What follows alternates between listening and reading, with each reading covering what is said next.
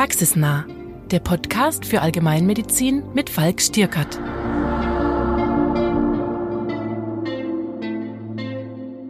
Herzlich willkommen zu einer neuen Folge Praxisnah, der Allgemeinmedizin-Podcast der Zeitschrift Allgemeinmedizin Up to Date, präsentiert von Thieme.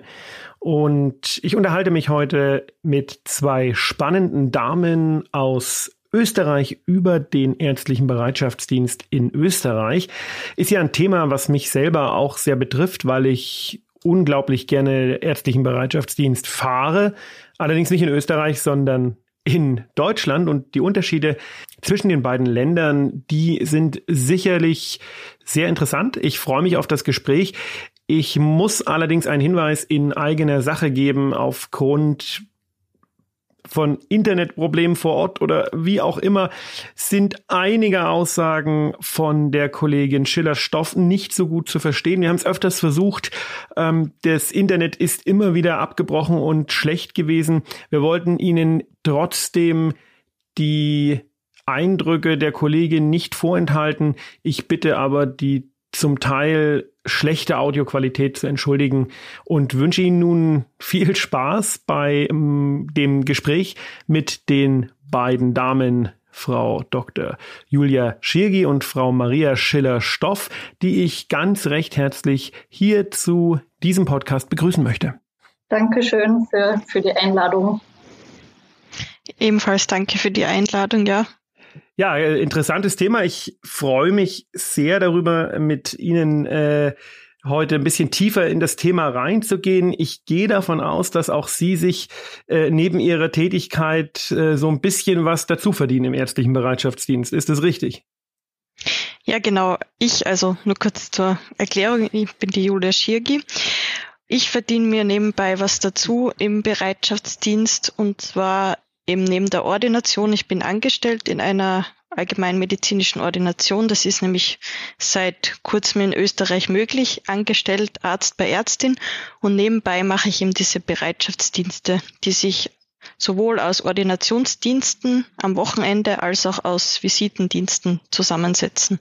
Was sind Visitendienste? Also Fahrdienste im Grunde genommen. Ganz genau. Also in Österreich ist es so organisiert, dass unter der Woche immer von 18 bis 23 Uhr über dieses zentrale Gesundheitstelefon die Leute eben, die Hilfe benötigen, anrufen. Und es wird vom, von der Nurse, die dort sitzt, entschieden, also es wird eine Triage durchgeführt und dann wird entschieden, ist es jetzt ein Notfall, dass entweder der Notarzt kommen muss oder die Rettung organisiert werden muss oder eben kann es bis zum nächsten Tag warten oder es wird ihm ein Bereitschaftsdienstarzt oder Ärztin zu dem Patienten geschickt. Frau Schillerstoff, wie ist es bei Ihnen? Äh, machen Sie das ähnlich? Ähm, ich bin jetzt momentan im Mutterschutz, also ich Herzlichen bin Glückwunsch. momentan, Dankeschön. Ähm, genau, aber ja, es funktioniert, wie die Julia gesagt hat, schon. Also das, wir sind ja beide in, in Graz, also wir kennen uns über die Uni beziehungsweise über die Arbeit und deswegen ist es bei uns eigentlich gleich. Dann würde ich doch jetzt gleich mal so ein bisschen Butter bei die Fische machen. In Deutschland, zumindest in Bayern, ist der ärztliche Bereitschaftsdienst tatsächlich über die Maßen gut bezahlt und man kann sich da wirklich ordentlich was dazu verdienen. Ist das in Österreich auch so? Ja, man muss schon sagen, dass es im Vergleich zu anderen Tätigkeiten sehr gut honoriert ist. Das darf man schon sagen, ja. Deswegen verdienen sich viele Leute da was dazu. Ist es denn leicht, da reinzukommen? In ähm, Bayern ist es zum Teil recht schwierig, überhaupt Dienste zu bekommen, weil die Nachfrage natürlich sehr, sehr hoch ist. Ja, es ist eben so relativ schwierig reinzukommen. Das ist so ein Online-Buchungssystem. Und sobald das freigeschalten wird, also man weiß genau, an dem Tag um 8 Uhr wird das freigeschalten und dann kann, hat man die Chance, vier Dienste zu buchen für ein Quartal. Und dann nach 48 Stunden wieder und das ist eigentlich dann immer schon weg. Also zumindest für die Ordinationsdienste gilt das einmal und für die Visitendienste kann man immer acht auf einmal buchen und dann muss man wieder 48 Stunden warten und das ist auch relativ begehrt. Aber die Visitendienste sind noch weniger begehrt als die Ordinationsdienste, muss man sagen. Das kommt mir doch relativ bekannt vor, der, Okay. die, die Jagd äh, auf die Dienste online. Äh, hat denn einer von Ihnen schon mal äh, einen Dienst in Deutschland gemacht oder in irgendeiner Weise ähm, Kontakte zu deutschen Bereitschaftsdienstlern? Mich würde nämlich ein, äh, ein Vergleich interessieren. Na, leider beide nicht. Also da haben wir leider gar keine. Wir sind da doch beide relativ neu sozusagen im Business auch. ähm, und da haben wir bis jetzt nur eben hier bei uns Bereitschaftsdienste gemacht. Äh, bei unserer Recherche haben wir, ich meine, das System ist ja, glaube ich, ähm, Deutschland, Österreich recht ähnlich gemacht. Es gibt ja bei, also bei uns heißt es zwar Gesundheitstelefon, aber das ist ja so wie bei euch, wie ich glaube, das Modell mit 11617, äh, wie die Nummer bei euch ist. Und ich glaube, da ist das ähnlich aneinander angelehnt. Okay, dann äh, können wir ja einfach mal ähm, so einen Dienst äh, virtuell in unserem Geiste mal durchspielen. Wie läuft es ab? Mich würden primär jetzt auch mal die Visitendienste interessieren, weil das bei uns so ein bisschen das Highlight ist. Äh, wir nennen das Fahrdienste. Ähm, ich äh, mich würde interessieren, wie läuft das ab? Was sind das für Dienstlängen? Ähm, wer fährt? Fährt man selber? Wird man gefahren? Äh, was sind das für Distanzen? Erzählen Sie doch mal. Also es ist so, man meldet sich da kurz vorher, so circa 30 Minuten vorher, bevor der Dienst beginnt, in einer App an, so dass man sozusagen bereit ist. Und dann dauert eine Dienst, ein Dienstabschnitt dauert immer fünf Stunden. Eben am unter der Woche ist es immer 18 bis 23 Uhr und am Wochenende ist es 7 bis 12, 13 bis 18 und 18 bis 23 Uhr. Und es ist wieder schwierig zu sagen, weil es überall unterschiedlich ist. Also in der Region, wo ich persönlich fahre, muss ich selbst fahren mit dem eigenen Auto.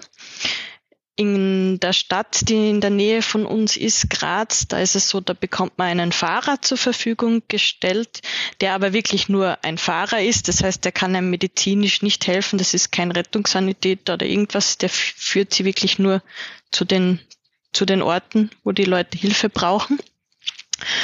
Und auf jeden Fall, ich fahre selbst. Ähm, und dann ist es so, dass ich über diese App, wo ich mich vorher eingeloggt habe, bekomme ich dann den Fall zugespielt. Dann steht zum Beispiel drinnen, ähm, Patient männlich, 60 Jahre, Husten, Fieber seit drei Tagen oder, oder jetzt verschlechtert. Und dann steht eben die Adresse, wo ich hinfahren muss. Es stünde auch die Telefonnummer vom Patienten beziehungsweise vom Anrufer für Rückfragen. Das wäre möglich. Und es ist so, in 90 Minuten muss ich zu diesem Patienten kommen. Das heißt, es sind jetzt keine Notfälle, dass man sagen muss, man muss jetzt in einer Viertelstunde oder so dort sein, sondern eben 90 Minuten hat man Zeit. Das heißt, wenn mehrere Visiten auf der App reinkommen würden, könnte man sich das auch so einteilen, dass man zuerst zu der Fahrt, die bisschen dringender ist und dann die anderen nach hinten schiebt, beziehungsweise sich eine Route zurechtlegt. Was passiert, wenn man die 90 Minuten nicht einhält? Also ich glaube, es würde nichts passieren. Bis jetzt habe ich es immer geschafft in den 90 Minuten es ist halt so eine Vorgabe, die vorgegeben ist, aber es ist jetzt nicht so, dass man dann ein Problem bekommt, weil es sind, wie gesagt, alles keine Notfälle, wo man sagt, da passiert jetzt was, wenn in 90 Minuten niemand hinkommt. Das ist halt so, dass man sich halt nicht ewig Zeit lässt, so auf die Art.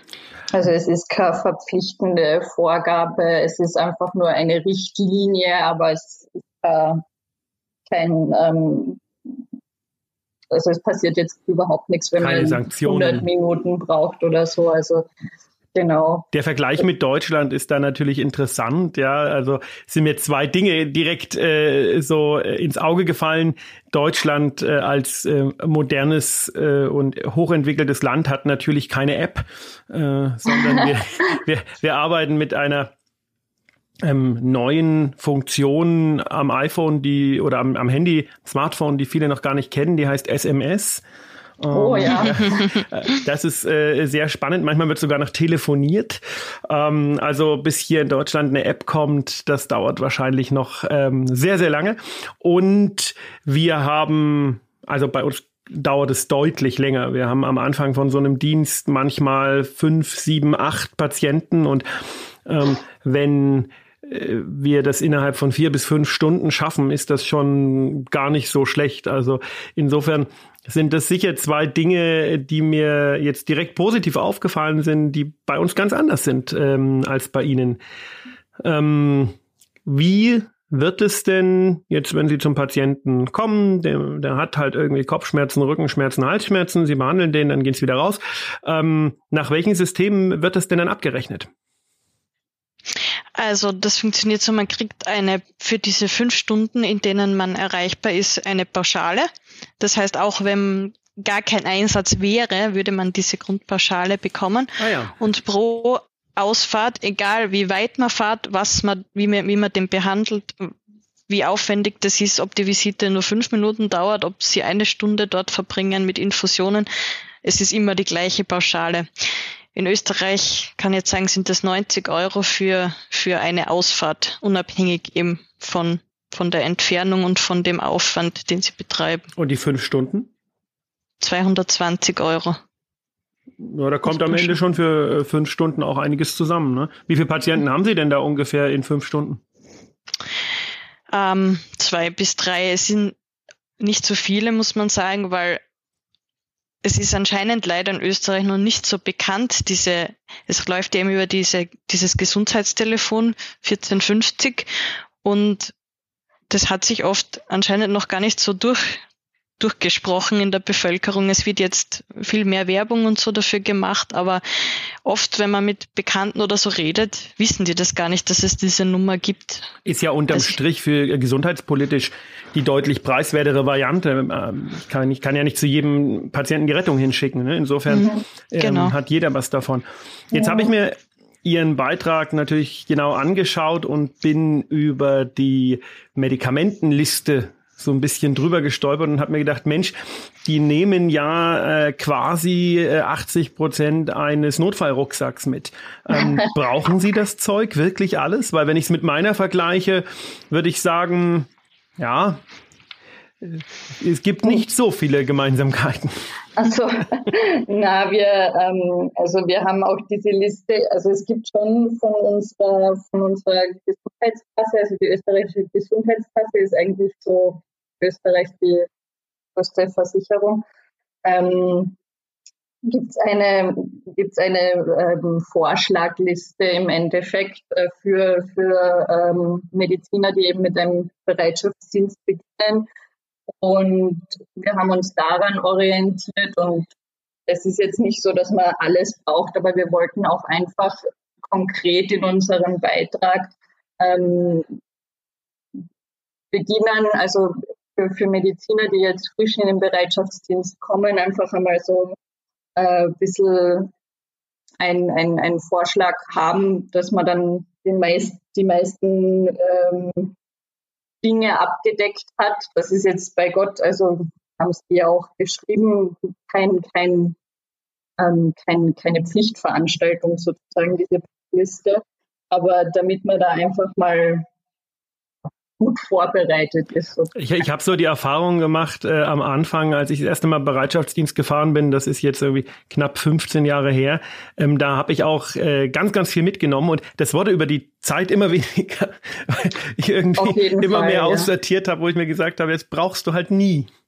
Auf jeden Fall, nein. Also das ist, das ist ganz sicher auch bei uns der Fall und diese Liste ist, muss jetzt nicht hundertprozentig genauso nehmen, wie sie da in diesem Beitrag steht. Das ist jetzt auch nur ein Vorschlag im Endeffekt, aber für, ich glaube, die ersten Bereitschaftsdienste, damit man auch ruhiger damit man ruhiger kann. durch die Gegend fährt und sagt, na, im genau. Notfall habe ich alles. Man muss es halt alles anwenden können. Ne? Das ist so genau. ein bisschen die Krux. Äh, wenn ich am Anfang anfange äh, zu, zu arbeiten, äh, kann ich vielleicht viele von den Dingen noch gar nicht so anwenden, habe noch gar nicht so die Erfahrung. Und je, je mehr ich anwenden kann, desto weniger brauche ich. Genau, so ist es. Also das ist auf jeden Fall auch etwas, was wir Kollegen, die mit dem Bereitschaftsdienst beginnen, äh, empfehlen, dass sie, wenn sie jetzt diese Liste, also wenn man jetzt diese Liste, wenn man jetzt unsere Liste hernehmen würde, dass sie nichts nehmen, was da draufsteht, was sie gar nicht kennen. Ich meine, ähm, ich weiß jetzt nicht, wie die Präparate in Deutschland äh, heißen unbedingt oder ob oder was da die Entsprechung ist. Aber wenn jetzt da etwas die heißen schon ähnlich. okay, aber wenn da jetzt was drinnen steht, was weiß ich, ich habe noch nie mit Haldol gearbeitet oder ich habe noch nie mit ähm, was weiß ich, Vendal oder ich kenne mich da einfach nicht aus, dann nimmt man das auch nicht mit. Was ist Ibuprofen? Ibuprofen ist ja das viel. also ein Freund von mir sagt zum ärztlichen Bereitschaftsdienst immer der Ibo-Bomber. Ja. Der Ibo-Bomber. ähm, äh, genau, jetzt äh, hätte ich noch eine Frage und zwar, was gibt es denn eigentlich für fachliche Voraussetzungen in Österreich, um am ärztlichen Bereitschaftsdienst teilnehmen zu dürfen? Reicht die Approbation oder gibt es irgendwelche ähm, zusätzlichen Voraussetzungen, die erfüllt sein müssen? Also es ist so, in Österreich ist das System ja ein bisschen anders. Es gibt ja noch keinen Facharzt für Allgemeinmedizin, Ehrlich? wobei wir ja stark darauf hoffen, es ist jetzt Ende November die neue Gesundheitsreform geplant und wir sind ganz stark am Hoffen, dass jetzt endlich der Facharzt für Allgemeinmedizin am Beispiel von Deutschland kommt. Ja, was machen wir? Wer sitzt da an den Praxen? Also das ist jetzt für mich ja. eine tatsächlich neue Info, ganz spannend. Ja, nein, ich glaube, das ist, ähm, das heißt bei uns nur anders und wird anders honoriert. Also ähm, bei uns ist die Ausbildung zum Allgemeinmediziner keine Facharztausbildung in dem Sinne, wie es bei anderen Fächern der Fall ist, sondern ist einfach kürzer. Also die dauert dreieinhalb Jahre mittlerweile. Das ist dann der praktische Arzt, wie es ihn in Deutschland vielleicht genau. früher gab, ne? Genau, ja. Aber es ist einfach nicht, es steht einfach, also man ist Arzt für Allgemeinmedizin, aber eben kein, es, es fehlt sozusagen unter Anführungszeichen der Titel Facharzt. Na, dann sind wir Deutschen ja den Österreichern äh, doch in was voraus. Mhm, wenn wir schon auf keine App Fall, haben, ja. Mensch, dann, dann hoffe ich mal, dass der, dass der kommt. Ja, wir waren bei den Voraussetzungen. Welche gibt es, um fahren zu dürfen? Genau, also eben, man muss fertiger Arzt oder Ärztin für Allgemeinmedizin sein. Das heißt, das Studium abgeschlossen und dann eben diese dreieinhalbjährige Ausbildung, die sich in Österreich Turnus nennt. Aber eben in Zukunft wird es halt hoffentlich der Facharzt für Allgemeinmedizin sein. Es ist aber keine spezielle zusätzliche Notarztausbildung erforderlich. Also keine spezielle Notfallausbildung. Man braucht einfach wirklich diese allgemeinmedizinische Ausbildung. Und eine Rezepturschulung braucht man noch. Genau, das ist die einzige Voraussetzung. Was ist eine Rezepturschulung? Da wird man von der Krankenkasse eingeschult, wie man Rezepte ähm, wirtschaftlich verschreibt. Ah, ich verstehe. ah, das gibt's in Deutschland so nicht, aber äh, wirtschaftlich verschreiben müssen wir trotzdem.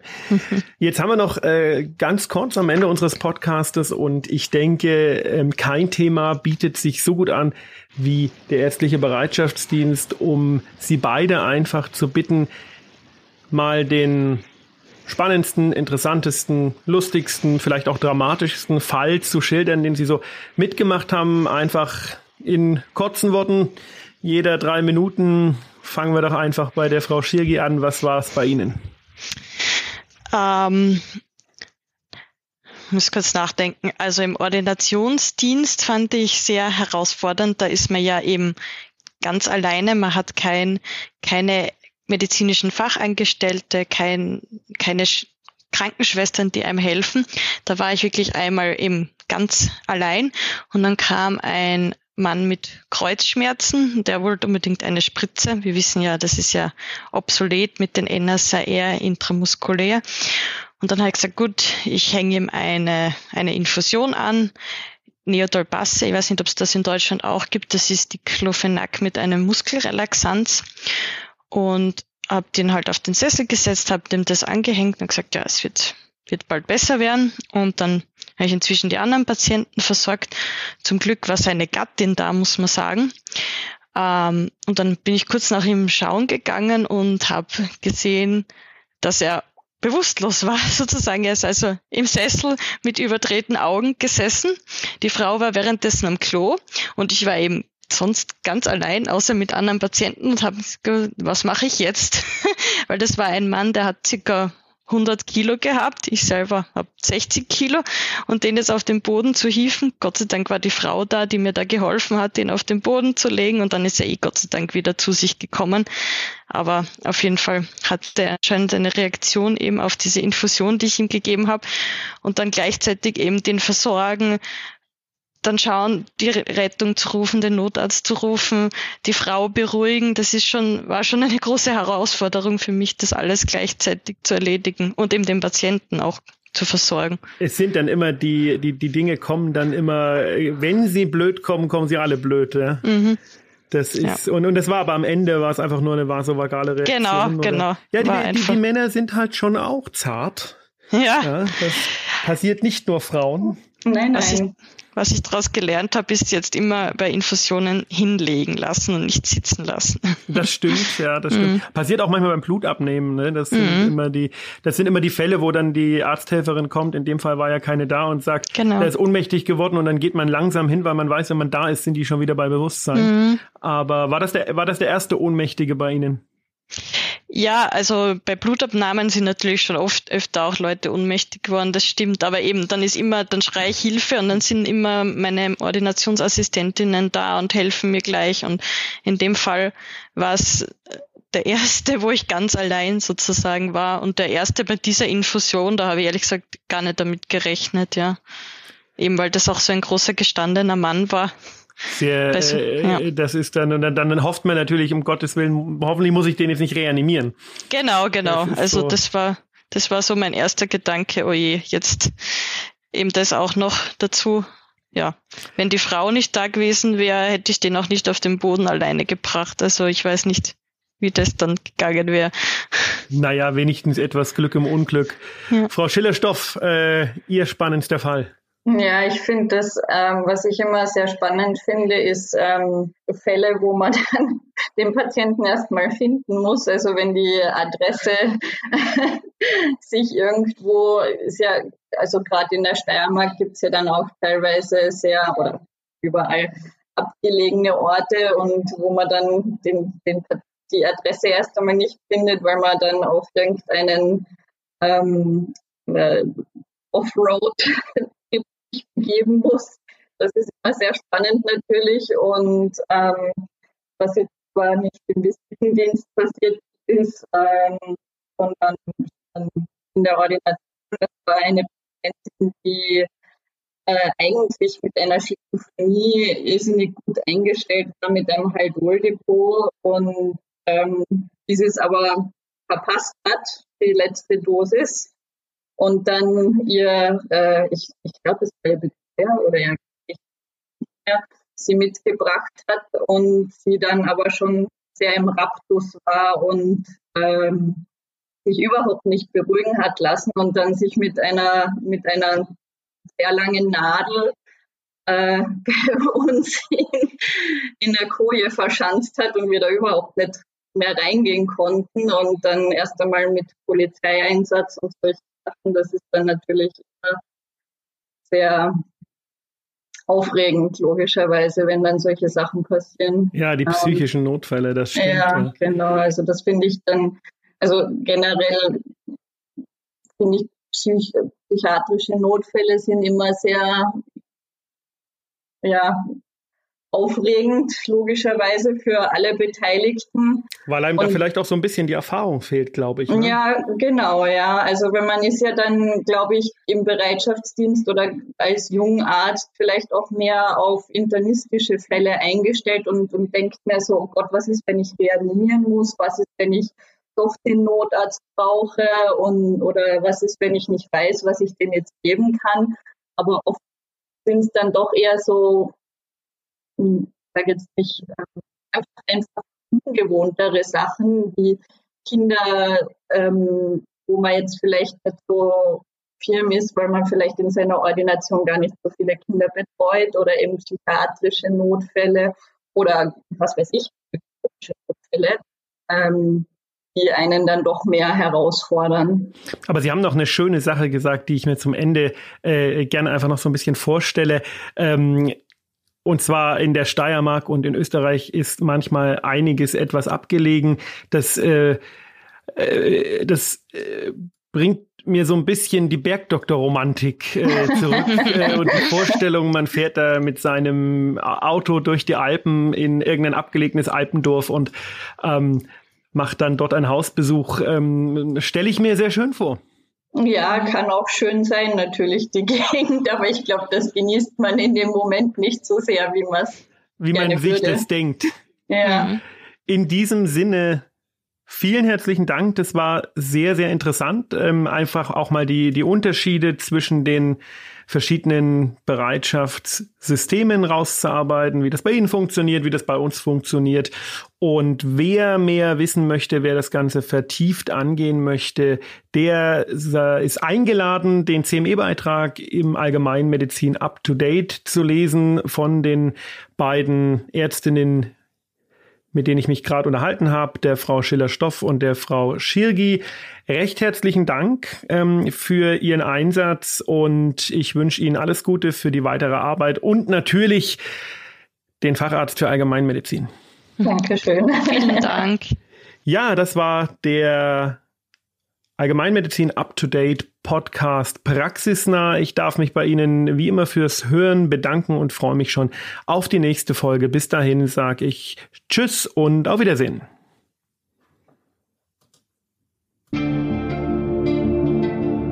Das war Praxisnah, der Podcast für Allgemeinmedizin mit Falk Stierkert. Den CME-Beitrag zum Podcast finden Sie in der Zeitschrift Allgemeinmedizin Up to Date beim Thieme Verlag. Den Link dazu finden Sie in den Show Notes. Praxisnah ist eine Produktion der Georg Thieme Verlag KG. Skript und Interview Falk Stierkert. Moderation Anja Jahn. Projektleitung Dr. Ute Mader. Cover Nina Jenschke und Produktion Daniel Dünchem.